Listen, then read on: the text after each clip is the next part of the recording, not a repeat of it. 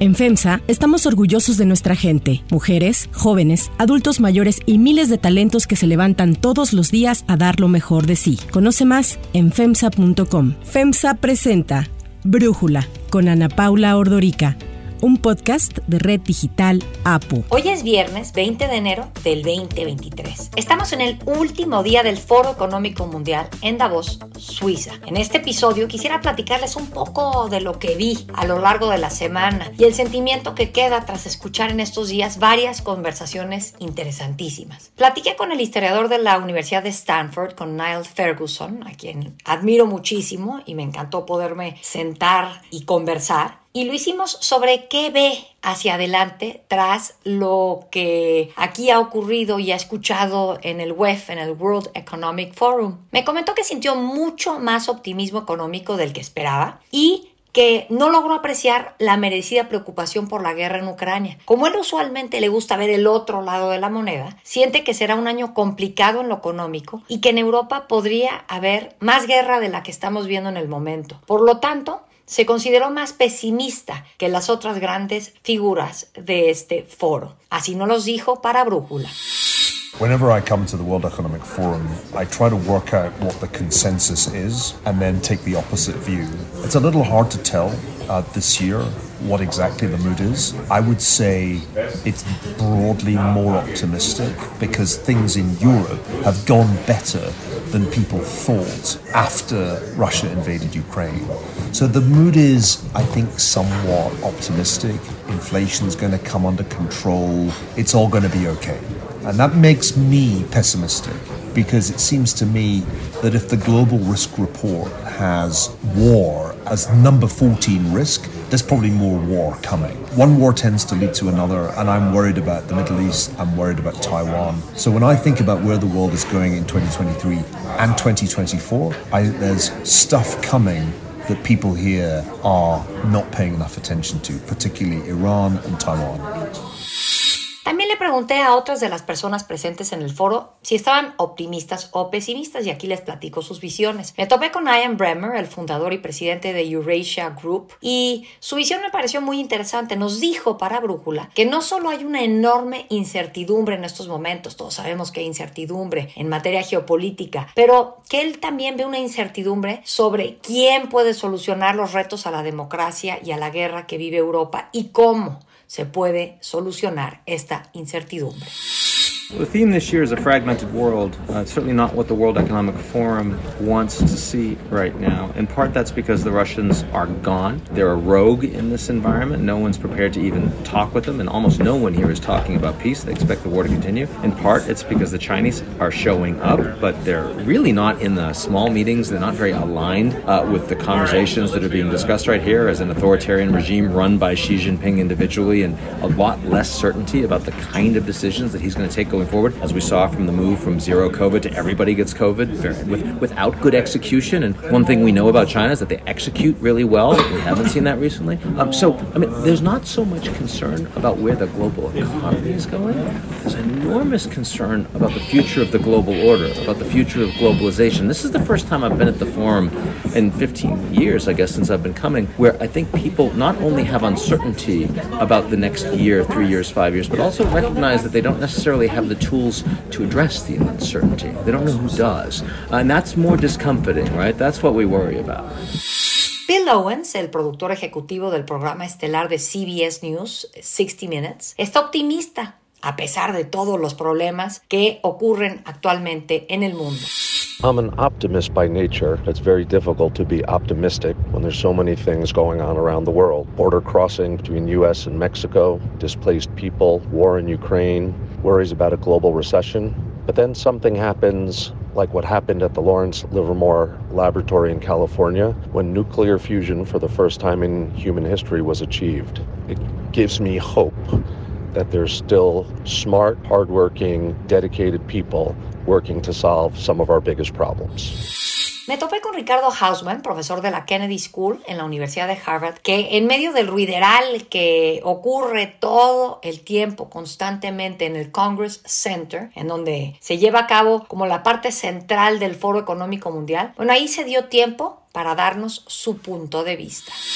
Las dificultades del 2023 se van a ver como pequeñas con respecto a las dificultades de otros años. De modo que los que están aquí eh, rodeando un escenario muy oscuro los veo poco convincentes, mientras que veo mucho entusiasmo por eh, cosas que se están empezando a materializar. También nos dio para Brújula su punto de vista sobre expectativas económicas para la región de América Latina a partir de lo que ha escuchado y visto esta semana en Davos el secretario ejecutivo de la CEPAL, José Manuel Salazar Shireanch. Como hemos estado estudiando muchísimo y publicando reportes en CEPAL a fin de años el balance preliminar, el, panorama social, etcétera, no me cambia demasiado, no me cambia demasiado la perspectiva de América Latina en el sentido de, por un lado, no es buena, la tasa de crecimiento va a ser 1.3, estamos al final de una década en donde América Latina ha crecido menos de la mitad de lo que creció en la década perdida, entonces que hemos llamado la segunda década perdida ya de América Latina. Por el lado del crecimiento no hay buenas noticias, confirmo acá que por el lado de la inflación y de las tasas de interés sí podría haber una, por lo menos un punto de inflexión en este año lo cual si se concreta podría ser una buena noticia. Y bueno, para no quedarse solo con las malas noticias de que hay una economía mundial con una crisis múltiple, policrisis, etcétera, también evidentemente aquí en Davos están las multinacionales, los eh, global shapers que se llaman empresarios jóvenes, etcétera. Y lo que uno se lleva de Davos también es pues una impresión de por dónde está la revolución tecnológica, por dónde están las oportunidades,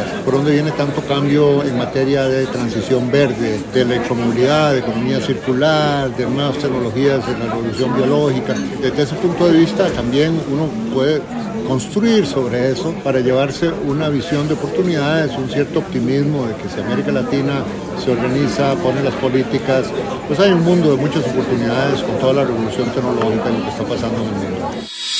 El reconocido columnista del Financial Times, Gideon Rackman, nos dijo para Brújula que está optimista y pesimista. Optimista en lo económico, por el fin de la pandemia, pero pesimista porque siente que la guerra en Ucrania no va a terminar pronto. Ve un desinterés en la opinión pública y en muchos de los líderes del mundo en lo que está ocurriendo en Ucrania y no sabe si este ímpetu de seguir adelante y de pelear prevalezca en Ucrania. Eso le preocupa.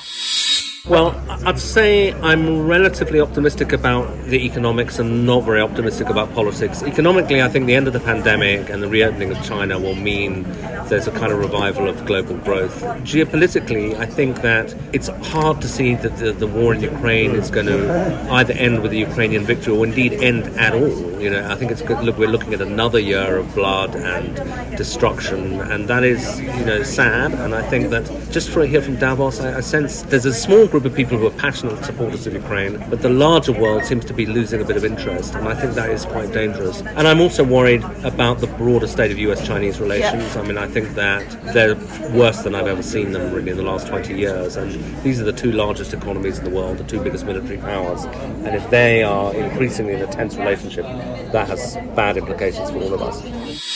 Por último, platiqué con la única figura política que atendió el WEF de parte de México, que estuvo ahí presente, me refiero al gobernador de Nuevo León, Samuel García, y esto nos comentó. Tuvimos un panel de urbanismo, sobre todo el caso de estudio del agua de Nuevo León. Hemos tenido reuniones con presidentes y directores de empresas como Heineken, Uber, empresas hindúes. Y obviamente asistir a foros interesantes como este que acabamos de tener de Microsoft, del metaverso y la inteligencia artificial, cómo puede ser utilizada por gobiernos para mejorar servicios. Es una oportunidad para nosotros ser los únicos que asistimos, porque somos, por así decir, la cara de México y en este caso de Nuevo León. Y el reto, pues, es convencer a las empresas que no porque no haya venido el gobierno federal quiera decir que estamos desinteresados del mundo. Es un tono agridulce. He escuchado comentarios de ambos lados. Uno sin duda es, pues, ¿qué pasa porque no viene el gobierno federal? Porque faltan actores federales. Pero también por otro, hoy hubo un desayuno muy importante donde el director de McKinsey, que al menos tiene mucha representatividad en, en Occidente, señalaba que viene una, un boom para México por el nearshoring, por el tema geopolítico del mundo, pero sobre todo que pusieran atención a Monterrey, Nuevo León. Si te gusta escuchar Brújula, te invitamos a que te suscribas en tu aplicación favorita o que descargues la aplicación Apo Digital. Es totalmente gratis y si te suscribes será más fácil para ti escucharnos. Además, nos puedes dejar un comentario o calificar el podcast para que sigamos creciendo y mejorando para ti. Hay otras noticias para tomar en cuenta. 1. Genaro García Luna. Después de tres días consecutivos de entrevistas a más de 100 personas, este jueves concluyó la selección de quienes juzgarán a Genaro García Luna. Son siete mujeres y cinco hombres los elegidos para conformar el jurado y decidirán si el exsecretario de Seguridad en la administración de Felipe Calderón es culpable o inocente de los cinco cargos que se le imputan en Estados Unidos. Tres son por narcotráfico, uno por falsedad de declaraciones y el quinto por delincuencia organizada. El próximo lunes iniciarán los alegatos finales frente al juez Brian Cogan, mismo que condenó a Joaquín El Chapo Guzmán a cadena perpetua y a pagar una multa millonaria. 2. Nueva Zelanda. Jacinda Arden, primera ministra de Nueva Zelanda, anunció sorpresivamente que dejará el cargo en febrero, ya que no cuenta con la energía para buscar la reelección en las votaciones de octubre. The only interesting angle that you will find is that after going on six years of some big challenges, I am human. Politicians are human. We give all that we can for as long as we can, and then it's time. And for me, it's time. Arden agregó que la decisión fue completamente suya y se espera que el 7 de febrero un nuevo primer ministro preste juramento, aunque adelantó que podría ser antes. 3. Alec Baldwin. En octubre de 2021, el actor Alec Baldwin estaba realizando la grabación y producción de la película Rust, empuñando una pistola que en lugar de disparar una munición de fogueo, disparó una bala. Terminó con la vida de la directora de fotografía Halina Hutchins e hirió al director Joel Sousa. Tras las investigaciones, la Fiscalía de Santa Fe, Nuevo México, anunció que acusará a Baldwin de homicidio involuntario a finales de enero, igual que a la encargada de las armas en el rodaje, Hannah Gutiérrez Reed. Para cerrar el episodio de hoy los dejo con música de The Birds.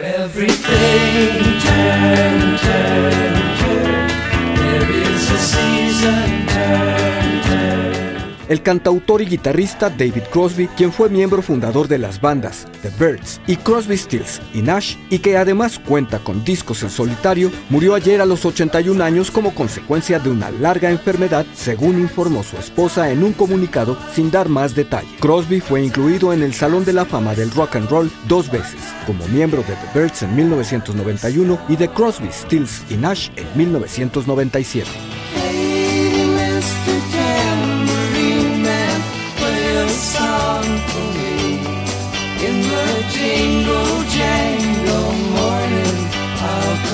love.